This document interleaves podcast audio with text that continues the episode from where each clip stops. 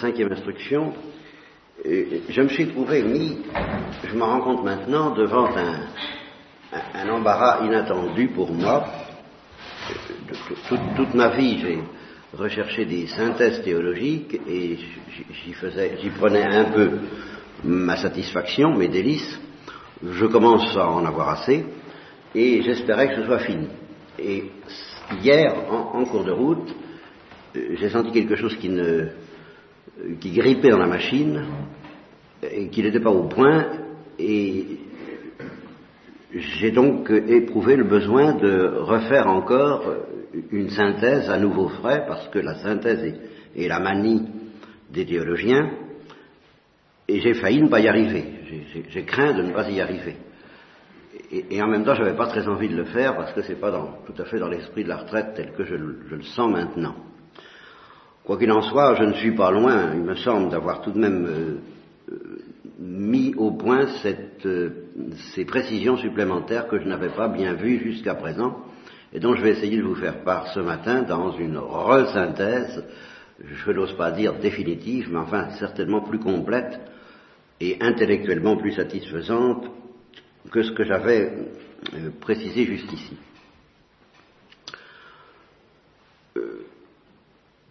J'en reviens toujours au sacerdoce du Christ et au sacrifice de la croix. En fait, nous allons tout de suite nous brancher très vite sur le sacerdoce ministériel et sur le sacerdoce des chrétiens, sur le peuple sacerdotal que constituent les chrétiens euh, et que le sacrement de baptême crée. C'est le sacrement de baptême qui crée le peuple sacerdotal et qui donne aux chrétiens leur dignité sacerdotale. Ce qui n'empêche pas qu'il y ait une dignité euh, d'un ordre spécial réservé au sacerdoce ministériel. Pourquoi? Bah, C'est justement ce que je commence à peine, à peine, à entrevoir dans cette synthèse nouvelle, un peu nouvelle, disons, qui m'apparaît maintenant. Pourquoi euh, cette dignité extraordinaire du Fils de Dieu fait homme? D'abord, cette dignité absolument transcendante. Pourquoi ai-je insisté sur ces questions de dignité hier Quel est l'instinct qui m'y a poussé L'instinct qui m'y a poussé, c'est d'abord d'écouter l'Église, purement et simplement, parce que c'est une habitude alors que j'ai, non pas en vertu d'une manie personnelle, mais en vertu, je l'espère, d'une docilité chrétienne, j'essaie d'écouter l'Église. Et je, je ne peux pas douter que l'Église a toujours attaché la plus grande importance à la dignité sacerdotale, ministérielle j'entends, et bien entendu à la dignité royale, unique, du Fils de Dieu fait homme. Pourquoi cette question de dignité? Alors, première remarque qui va faire avancer les affaires, la dignité ontologique du Christ roi, du Christ prêtre, et la dignité sacerdotale ministérielle, et même la dignité sacerdotale du peuple sacerdotal, du peuple chrétien dû au baptême, tout cela n'est pas un but. Et c'est justement, euh, soit dit en passant, une des raisons pour lesquelles il ne faut pas rechercher cette dignité. Il ne faut pas éventuellement se plaindre, je dis éventuellement, je n'ai pas envie de ventiler la question maintenant, on, y viendra peut-être, enfin, il ne faut pas se plaindre que le sacerdoce, la dignité sacerdotale ministérielle, ait été jusqu'à présent refusée aux femmes dans l'Église. Bon, on pourra se demander, c'est la seule question qui mérite d'être posée, est-ce une intention divine ou n'est-ce pas une intention divine? Et l'Église a justement le charisme nécessaire pour le savoir. Jusqu'à présent, elle ne s'était pas posé la question, elle commence à se la poser, elle y répondra infailliblement. Soyez, bien certains. Mais c'est la seule question. Quelle est l'intention de Dieu dans ce domaine? Tout, tout porte à croire, à mes yeux, que l'intention de Dieu sur ce domaine est très claire et que c'est une réponse négative qui s'impose, mais enfin, je ne tranche pas plus vite que l'Église, elle n'a pas tranché officiellement, quoique dans la pratique, elle semble bien maintenir cette position. Bon, quoi qu'il en soit, soit dit en passant, j'ai rencontré des, chrétiennes très respectables, et, pas du tout des gens de gauche, dans, la grande bourgeoisie euh, traditionnelle chrétienne, dans la très très grande bourgeoisie, euh, qu'on appellerait réactionnaire, ou tout au moins traditionnelle, non, je trouve pas le mot, conservatrice, voilà. Dans la très grande bourgeoisie conservatrice de France, ben, j'ai rencontré une, dame et sa fille qui se plaignaient énergiquement que le sacerdoce soit refusé aux femmes et qui espéraient bien qu'un jour il leur soit conféré. Eh bien, je dis c'est pas un but, la dignité sacerdotale. Pas plus que le mystère de l'incarnation n'est un but. C'est pas un but poursuivi par Dieu, l'incarnation. Je ne dirais pas que c'est un moyen. Je dirais que c'est une condition pour le but poursuivi par Dieu en s'incarnant. Mais ce n'est pas un but. Le but de Dieu n'était pas d'être Dieu, car c'est pas un but pour Dieu d'être Dieu. Ce n'était pas d'être prêtre, ce n'était pas la dignité sacerdotale pour Jésus-Christ, pour, cet homme Jésus. Mais le, but, il lui a donné la dignité sacerdotale, mais le but n'était pas la dignité sacerdotale. Le but, c'était qu'il soit victime. Victime de l'Holocauste de l'amour miséricordieux, qu'il parle à Dieu au nom des hommes et aux hommes au nom de Dieu, et qu'il parle à titre de victime, car c'est en, tant que victime qu'il parle à Dieu au nom des hommes et aux hommes de la part de Dieu. Et c'est parce que seul, et c'est cette notion-là que je ne voyais pas bien, seul celui qui avait la dignité sacerdotale du Christ roi pouvait être une victime digne de ce Seule, cette dignité était une condition pour qu'il puisse remplir ce but, qui était le vrai but, d'être la victime d'Holocauste, de l'amour miséricordieux pour les pécheurs. Je, vous ai dit pourquoi d'ailleurs en cours de route, mais je n'avais pas dégagé ce point que la dignité sacerdotale, si grande qu'elle soit, si transcendante qu'elle soit, elle est supérieure au fait d'être victime. Mais elle n'est pas un but. C'est quand même le fait d'être victime qui est un but qui est le but visé par Dieu. C'est le fait que cette humanité trois fois sainte, de par cette dignité transcendante à tout, y compris à l'ordre de la grâce, y compris à l'ordre de la charité, y compris à tous les dons possibles et imaginables de Dieu, eh bien, n'empêche que le but de cette dignité transcendante, c'était quelque chose euh, qui est alors de l'ordre de la charité, du feu de la charité, qu'il soit brûlé d'amour et d'amour miséricordieux pour les pécheurs et au nom des pécheurs. Voilà le, but poursuivi par Dieu en créant cette dignité extraordinaire.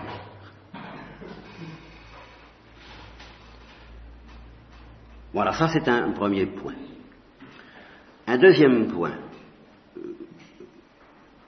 que j'ai dit également en passant, mais qui a pu ne pas vous apparaître. Euh, euh, autrement dit, j'en profite à propos du sacrifice de la croix, j'avais pris l'habitude de distinguer euh, le prêtre et la victime d'une manière extrêmement forte, parce que j'avais éprouvé le besoin de ne pas confondre, ça je le rappelle en passant, pour ceux qui l'ont entendu, et je l'apprends à ceux qui ne l'auraient pas entendu, qu'il ne faut pas confondre prêtre et sacrificateur. Le prêtre n'est pas le sacrificateur. Dans le mystère de la croix, victime de l'occasion de l'amour miséricordieux, le sacrificateur, c'est l'amour miséricordieux. C'est le feu divin de cet amour miséricordieux. Ce n'est pas le prêtre en tant que tel. Ça n'est même pas Jésus-Christ en tant que prêtre. C'est le Saint-Esprit en tant que feu euh, divin de l'amour miséricordieux. Voilà le sacrificateur. C'est le Saint-Esprit. C'est toujours le Saint-Esprit qui est sacrificateur. Le feu descendu du ciel. Bon. Le prêtre, c'était Jésus-Christ. Et je disais, je l'ai développé, je ne vais pas y revenir, le rôle du prêtre, c'est de, préparer, la victime et de l'offrir. Et le Christ a préparé la victime qui était sa propre humanité en ne se défendant pas contre les pécheurs. Et ainsi, il l'a disposé à être brûlé par le feu divin dans cet holocauste de Pâques. Le prêtre donc offre la victime, il s'est offert lui-même, je, dépose ma vie sans que personne ne la prenne, et il la prépare par les événements du vendredi saint en ne se défendant pas contre les nocentes, ceux qui lui ont fait du mal. Bon, mais euh, ce que je ne voyais pas, c'est que seul le prêtre, avec ce qui le constitue dans sa dignité infinie de, prêtre sacerdotal, c'est-à-dire vrai homme et vrai Dieu, seul le prêtre était victime digne, c'est-à-dire que ce prêtre ne pouvait trouver à offrir en fait victime que lui-même. Voilà, ça je ne l'avais pas dit. Et, c'est ce qui est nouveau pour moi dans, cette retraite. C'est que seul le, Fils de Dieu fait homme en tant que prêtre pouvait se présenter comme victime digne et acceptable par Dieu. Donc c'est bien ce que je dis, cette dignité sacerdotale était le but pour qu'il y ait une victime digne d'être victime. Seul le prêtre était digne d'être victime. Cette notion-là, je ne la dégageais pas. La fonction du prêtre, c'est de préparer la victime, c'est de l'offrir, oui, mais ce n'est pas la fonction la plus importante. La fonction du prêtre, c'est de pouvoir être la victime digne, par sa dignité même. C'est ça la grande fonction du prêtre. Et le but, justement, du prêtre, le but du sacerdoce, c'est d'être la victime digne. Et c'est pour ça que la dignité sacerdotale est subordonnée dans l'Esprit de Dieu à un but autre que la dignité sacerdotale et qui est d'être une victime acceptable, digne de ce nom de par sa pureté et sa transcendance incommunicable. En un sens incommunicable. Et en un sens communiqué au sacerdoce ministériel, nous essaierons de voir comment. Deuxième remarque qui résulte de ce que je vous ai dit pendant cette retraite, deuxième remarque de caractère synthétique également, euh, je vais essayer de, parce que ça, m'est apparu avoir un, caractère synthétique auquel je ne, pensais pas, c'est que quand je parle de victime, ben, je vous l'ai dit, je parle de deux choses. Je parle de la victime qui offre satisfaction pour les péchés, et pour le péché originel en particulier, et je vous ai dit, vu sous cet angle-là, si on envisage que cet angle-là, ça n'implique ni souffrance ni mort. Il faut nuancer. Il faut nuancer. Pour que ce soit parfaitement synthétique, il faut nuancer. Cette remarque telle que je la fais est trop sommaire pour être parfaitement synthétique. Car c'est vrai que du point de vue de la justice stricte, il n'y avait besoin ni de souffrance ni de mort, mais il y avait besoin de la dignité sacerdotale, bien sûr, pour que la victime soit digne et qu'elle soit acceptée dans son holocauste qui aurait pu théoriquement être un holocauste de pure joie, au feu de l'amour divin conçu comme joie. Mais, n'oublions pas toujours cette histoire du but. Pourquoi le Christ, en tant qu'homme, était-il poussé par l'Esprit à s'offrir comme victime pour les pécheurs, à, moindre frais si vous voulez, mettons, mettons-nous dans cette hypothèse, mais pourquoi y était-il poussé? Par quoi y était-il poussé? Par la miséricorde. Et pourquoi Dieu a-t-il décidé l'incarnation et a-t-il décidé de donner au Fils de Dieu fait homme cette dignité fantastique Par la miséricorde.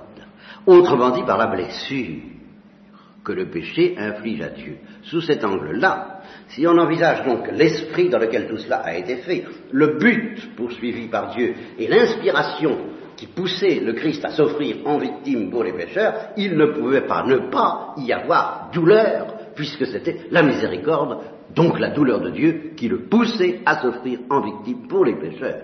Sous cet angle-là, il n'y aurait peut-être pas eu de douleur visible, c'était peut-être pas requis, mais il y avait nécessairement une douleur invisible, transcendante elle aussi, aussi transcendante en un sens que le sacerdoce lui-même du Christ, la douleur de Dieu, qui n'est pas une douleur, mais qui est plus profonde que toute douleur, etc., etc. Je l'ai dit euh, plus, souvent qu'à mon tour, Eh bien, c'est justement cette douleur sans laquelle le Christ n'aurait pas été poussé par l'instinct de Dieu à s'offrir en victime de joie pour les pécheurs et pour le péché originel, c'est cette douleur qu'il a été poussé par le même esprit à proclamer par un sacrifice sanglant. Le sacrifice d'Holocauste est un sacrifice de feu, de gloire et de joie, mais parce que c'est la douleur miséricordieuse de Dieu qui le poussait à s'offrir en sacrifice d'Holocauste pour les pécheurs, alors elle l'a poussé en même temps à crier sa douleur. Et alors, il a employé les grands moyens pour crier cette douleur, et les grands moyens se résument par cette notion clé dans la tradition chrétienne, le sacrifice sanglant. Le sacrifice sanglant, lui, est éloquent. Et le sacrifice sanglant, il est, et voilà ce qui devient suprêmement synthétique, le sacrifice sanglant est la parole de Dieu. Ce sacrifice sanglant, en tant qu'il ajoute une dimension éloquente, une dimension parlée, et une dimension chantée, et une dimension criée, et une dimension murmurée, au sacrifice d'Holocauste que le Christ est poussé par la miséricorde à offrir au nom des pécheurs, ce sacrifice sanglant est la parole de Dieu dans toute sa pureté ultime, dans toute sa profondeur ultime. Il est le verbum crucis. C'est le dernier mot, c'est le mot le plus profond de la parole de Dieu. Et c'est pour ça que je dis que c'est suprêmement synthétique ce que je vous dis là, parce que vous avez à la fois le sacerdoce, le sacrifice, sous tous ses aspects, holocauste et sanglant, et la parole de Dieu. Et alors la parole de Dieu, ce verbum crucis, cette parole ultime, prononcée par la seule victime digne parce que souverain prêtre, etc., vrai Dieu et homme, cette parole a été annoncée et préparée par le Christ lui-même. Mais il ne pouvait pas la prononcer avant le sacrifice sanglant, puisqu'elle est le sacrifice sanglant. Donc le Christ euh, ne pouvait pas tout dire.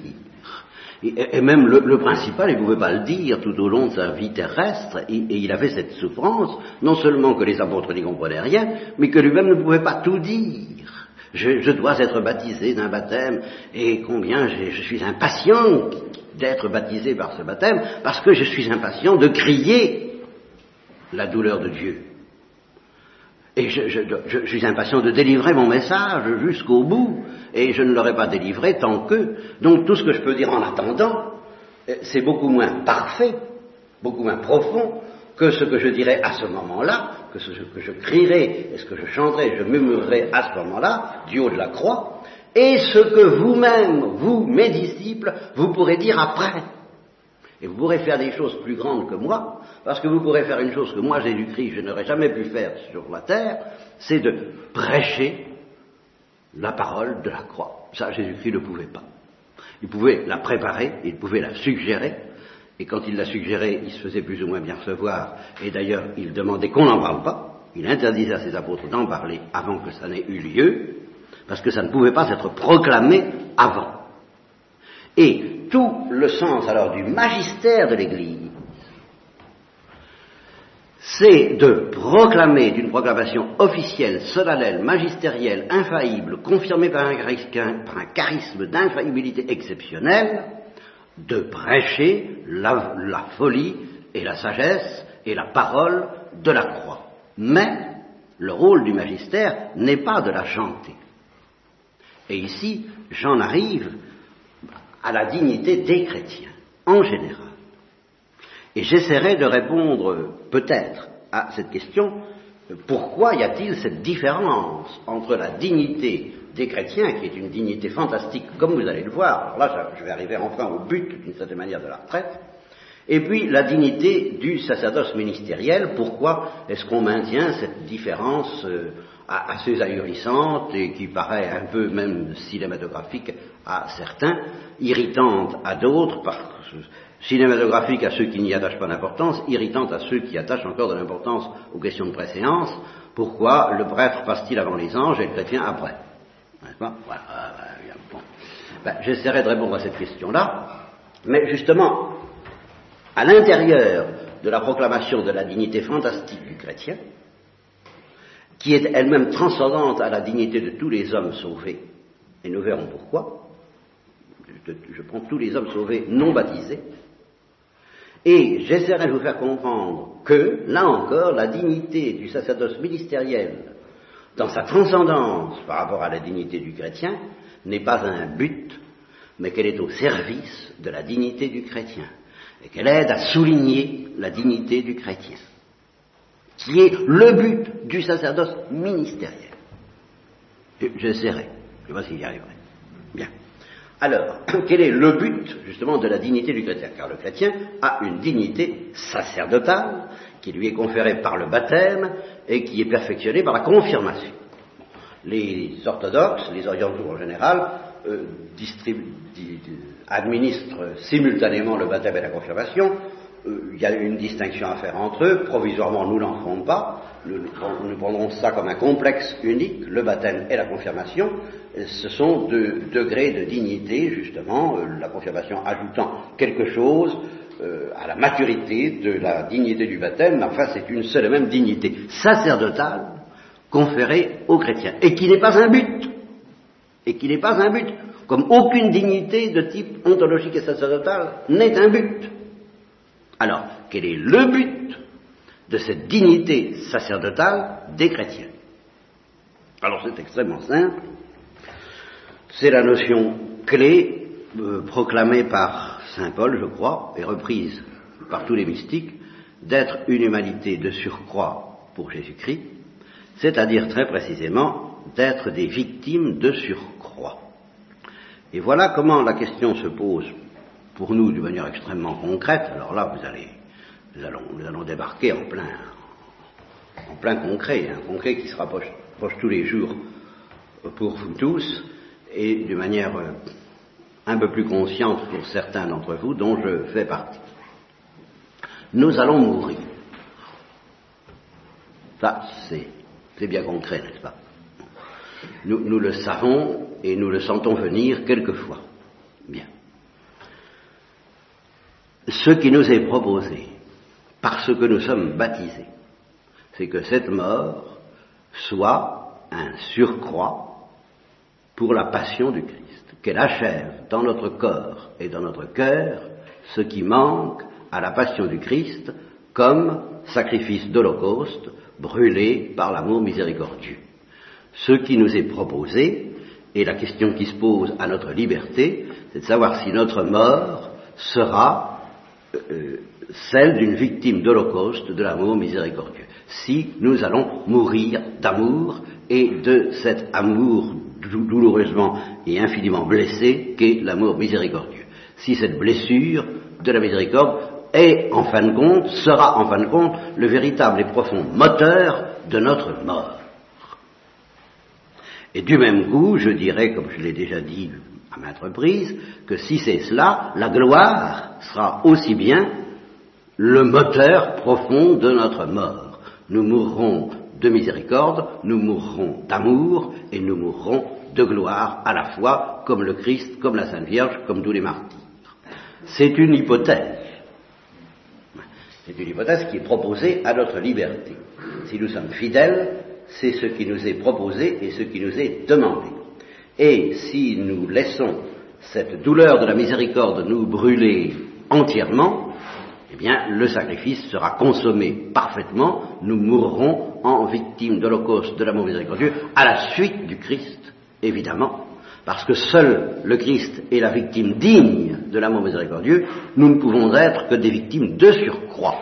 Et c'est le baptême qui nous rend dignes d'être des victimes de surcroît de l'amour miséricordieux. Le baptême, et j'ajouterai, si vous voulez, qu'on y est, pour, vous montrer justement qu'il s'agit d'une dignité absolument transcendante à tout ce que la perfection morale peut viser et, et prétendre offrir, le baptême est le péché. Le baptême et le péché, c'est ce qui nous rend dignes d'être brûlés par l'amour miséricordieux, car c'est le péché qui, d'une certaine manière, nous rend dignes de la miséricorde. Nous, ne sommes dignes que de ça. Je, ne dis pas que ça nous donne un droit, la miséricorde, parce que la miséricorde n'est pas un droit, c'est gratuit. Mais ça nous, ça nous accorde à la miséricorde. Le péché nous accorde à la miséricorde. Et, la miséricorde, je dirais, elle a, elle a, besoin du péché comme le moulin a besoin du blé pour faire de la farine.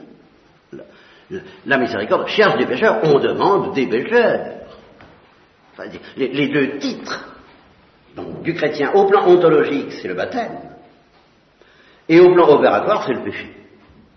Le péché passé, pas le péché en train de se faire, parce que le péché en train de se faire résiste à la miséricorde.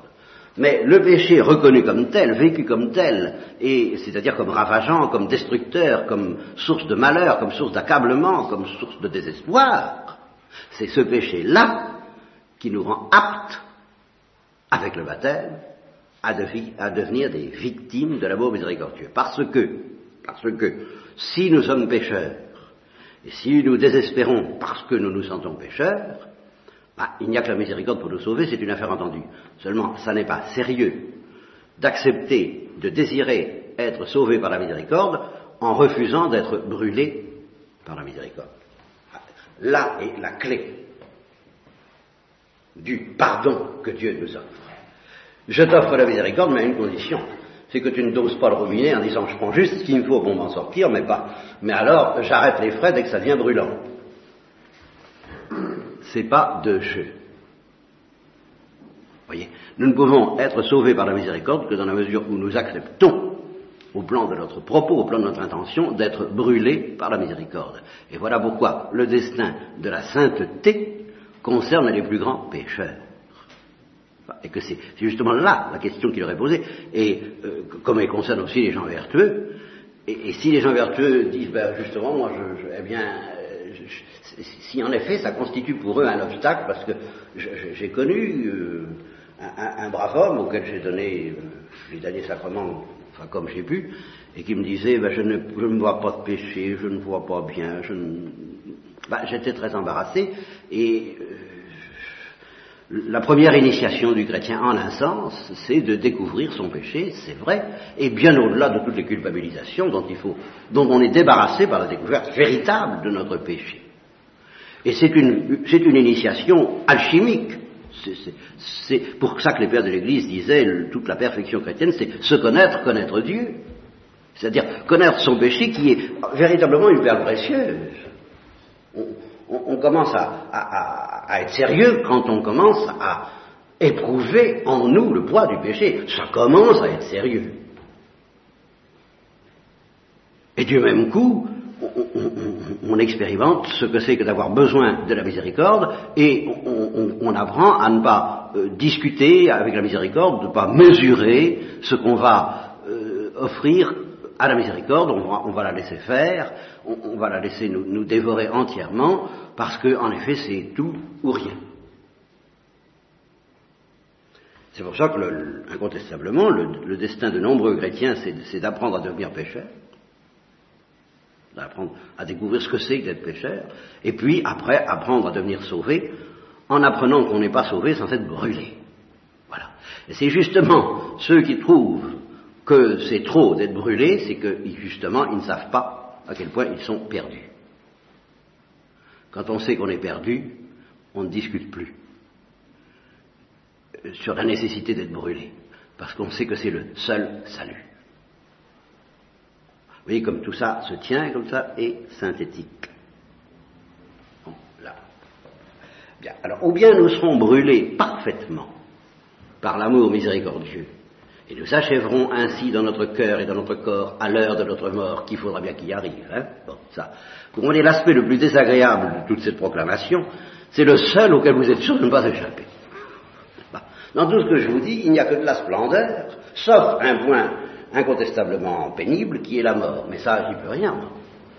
Et le message chrétien n'y change rien. La mort, euh, ça, il euh, n'y a pas besoin d'être chrétien pour savoir qu'on mourra. Bon, c'est le seul truc désagréable à avaler si, j'ose dire.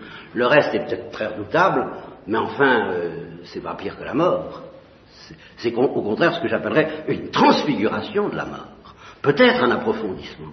Peut-être cette mort sera-t-elle beaucoup plus une agonie profonde que si on était inconscient et si on mourait, euh, justement comme les non-chrétiens euh, qui sont invités à une mort beaucoup moins profonde parce que ça n'est pas la prolongation de la mort du Christ. Ça ne peut pas être la prolongation de la mort du Christ, parce qu'on ne peut pas prolonger la mort du Christ avant que le Christ soit mort.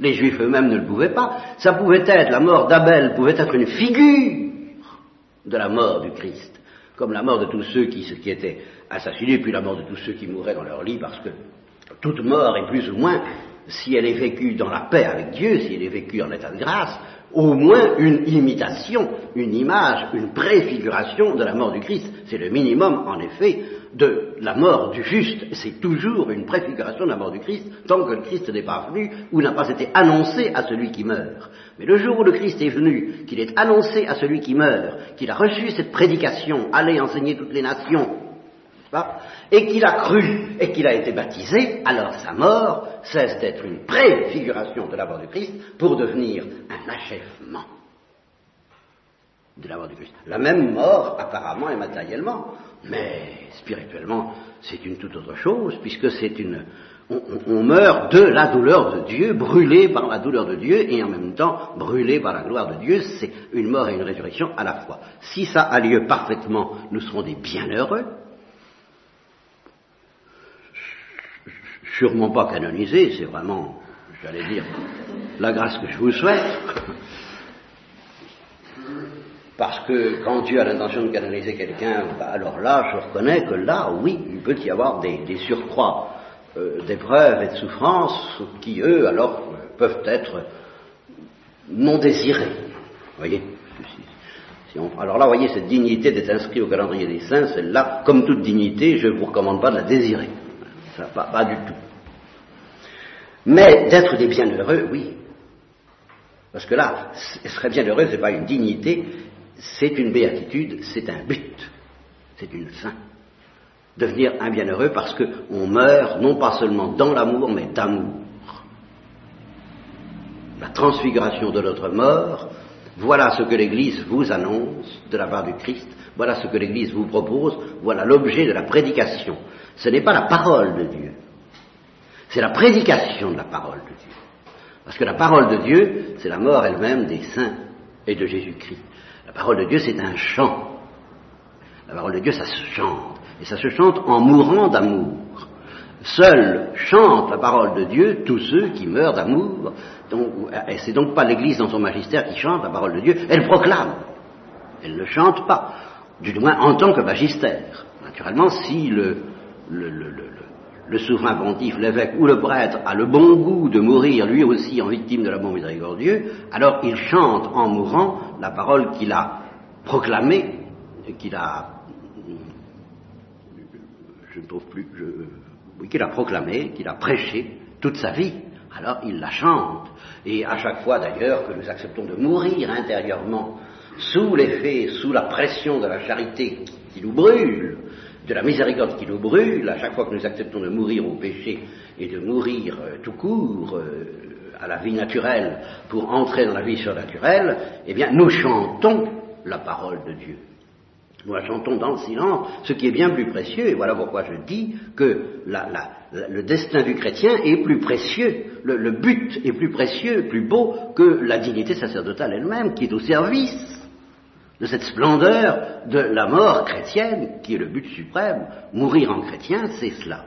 Si nous mourons imparfaitement brûlés par l'amour miséricordieux, alors il faudra que ce feu euh, soit, euh, achève son œuvre au purgatoire.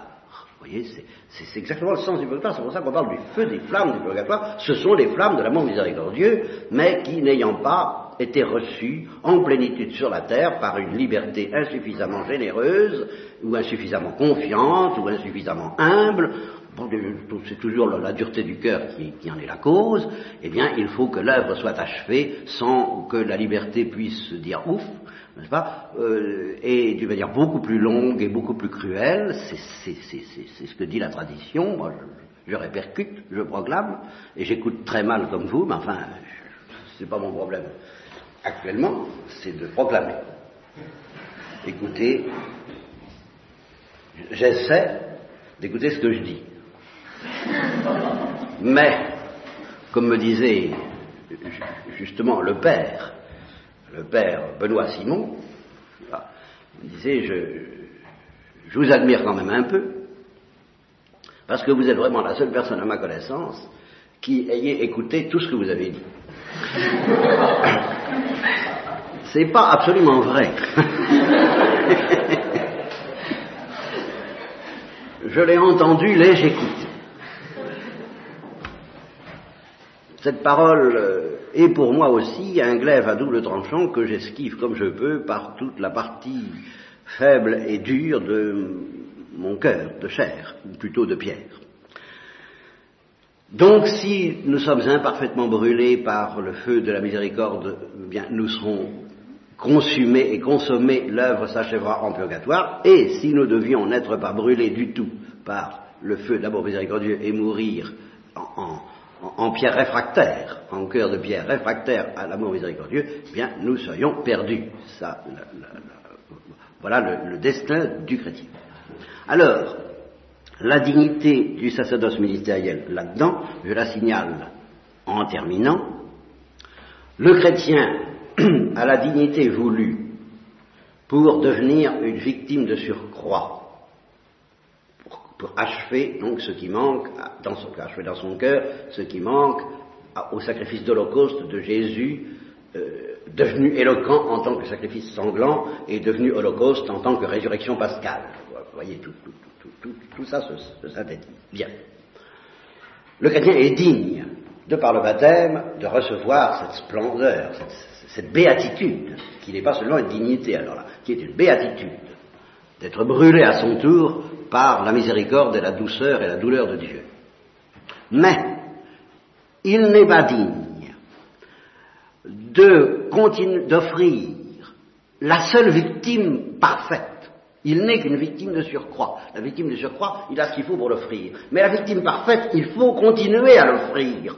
En même temps que les victimes de surcroît s'offrent elles-mêmes, ça n'a de sens de s'offrir comme victime de surcroît que parce qu'on fait partie d'une collectivité qui offre la seule victime, pas de surcroît, la seule victime digne. La seule victime digne doit continuer à être offerte en permanence pour justement que, en la mangeant cette victime digne dans son corps et en buvant son sang, les chrétiens deviennent des victimes de surcroît. Voilà l'économie du sacrifice de la messe, qui est la continuation de l'oblation de la seule victime digne, à savoir l'agneau, Jésus-Christ, vrai Dieu et vrai homme, et alors pour cela, il faut une dignité particulière, non pas pour s'offrir soi-même en victime, mais pour offrir la seule victime, qui est le sacerdoce ministériel.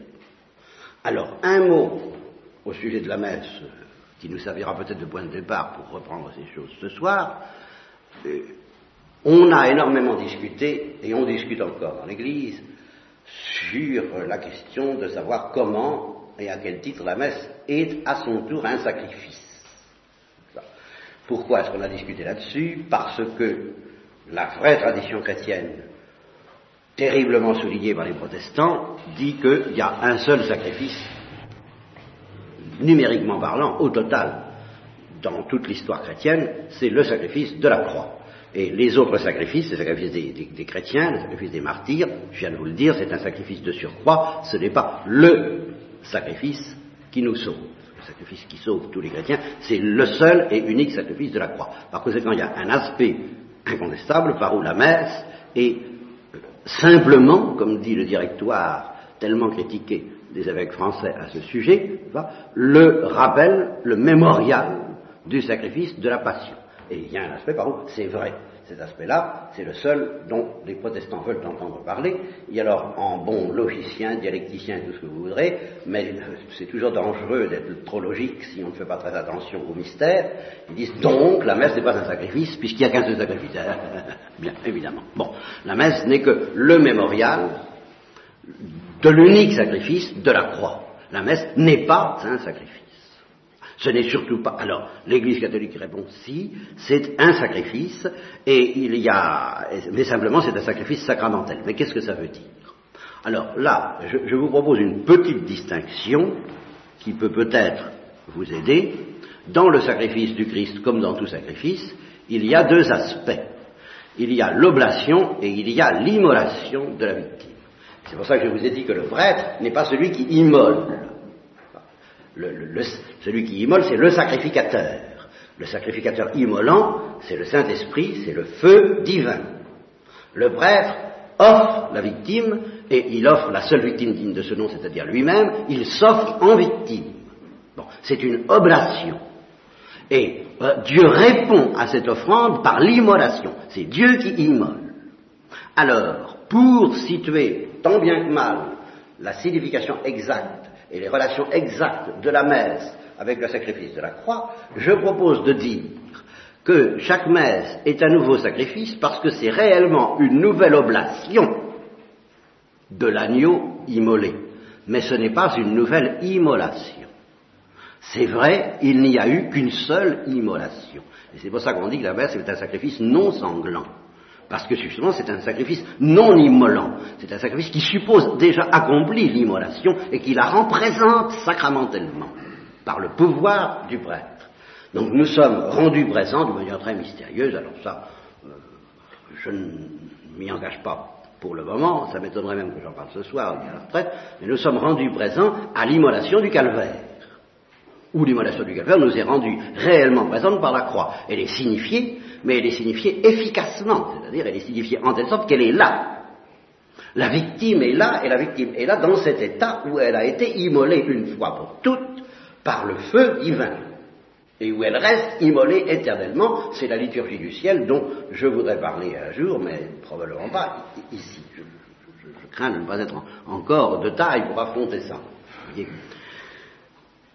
Par contre, il y a à chaque messe une nouvelle oblation de cette même victime, accomplie justement par celui qui a le pouvoir de le faire, le prêtre ministériel. Le prêtre ministériel est justement le seul qui ait le pouvoir, le droit, la dignité du au caractère sacerdotal, transcendant à toutes ses vertus et à tous ses péchés, justement, qui n'a rien à voir avec l'ordre de la vertu et du péché, tellement elle est transcendante à tout cela, le prêtre est le seul qui a le pouvoir d'offrir l'agneau sans au nom du peuple chrétien. Alors voyez ce que signifie la messe, c'est cette oblation répétée, renouvelée, alors nouvelle à chaque messe. Et voilà pourquoi chaque messe est un sacrifice, parce qu'elle est l'oblation d'une victime immolée. Et autant de messes, autant d'oblations. Ça, il n'y a aucun doute. Donc autant de sacrifices. Chaque messe est réellement un nouveau sacrifice, parce que c'est une nouvelle oblation au nom de tel et tel, au nom de tous ceux qui offrent, au nom de tous ceux qui euh, offrent l'attention de messe, au nom de tous ceux qui sont présents, au nom de tous ceux pour lesquels le, prêtre a l'attention spécialement de prière. Enfin, c'est une oblation justement plus restreinte que l'oblation qu'a fait Jésus-Christ, laquelle est absolument universelle, au nom de tous les hommes de tous les temps, tandis que la messe ne peut jamais avoir une telle ampleur au point de vue de l'oblation. On offre au nom de ceux à qui on va appliquer le sacrifice de la messe. On offre au nom de beaucoup de gens, au nom de tous les hommes qui souffrent, au nom des âmes des purgatoires, au nom de telle ou telle personne particulièrement, au nom du prêtre lui-même. Mais enfin, vous voyez, c'est quand même, si vaste que ce soit, c'est toujours un peu limité, ne serait-ce que les hommes de ce temps. On ne va pas offrir au nom de tous les hommes du XVIe siècle. Qu'est-ce que vous voulez quand même? Non. Le, le Christ, oui, c'est pour tous les temps, tous les siècles qu'il s'est offert.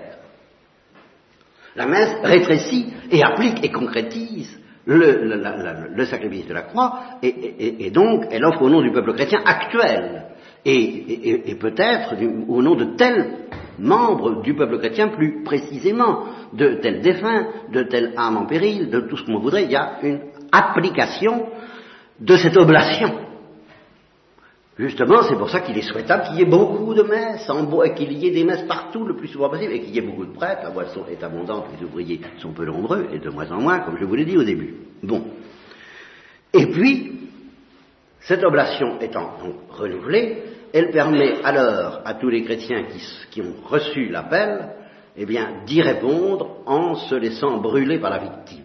Car c'est pas l'amour miséricordieux qui va vous brûler directement, dans l'économie du sacrifice eucharistique, c'est la victime, c'est l'agneau lui-même qui, par, son corps brûlant, son corps brûlé est devenu brûlant, son sang brûlé est devenu brûlant, vous serez ivre de ce sang et nourri par ce corps si vous le recevez dans les conditions voulues, bien sûr, et à ce moment-là, vous deviendrez progressivement, à votre tour, des victimes de surcroît de cet amour miséricordieux.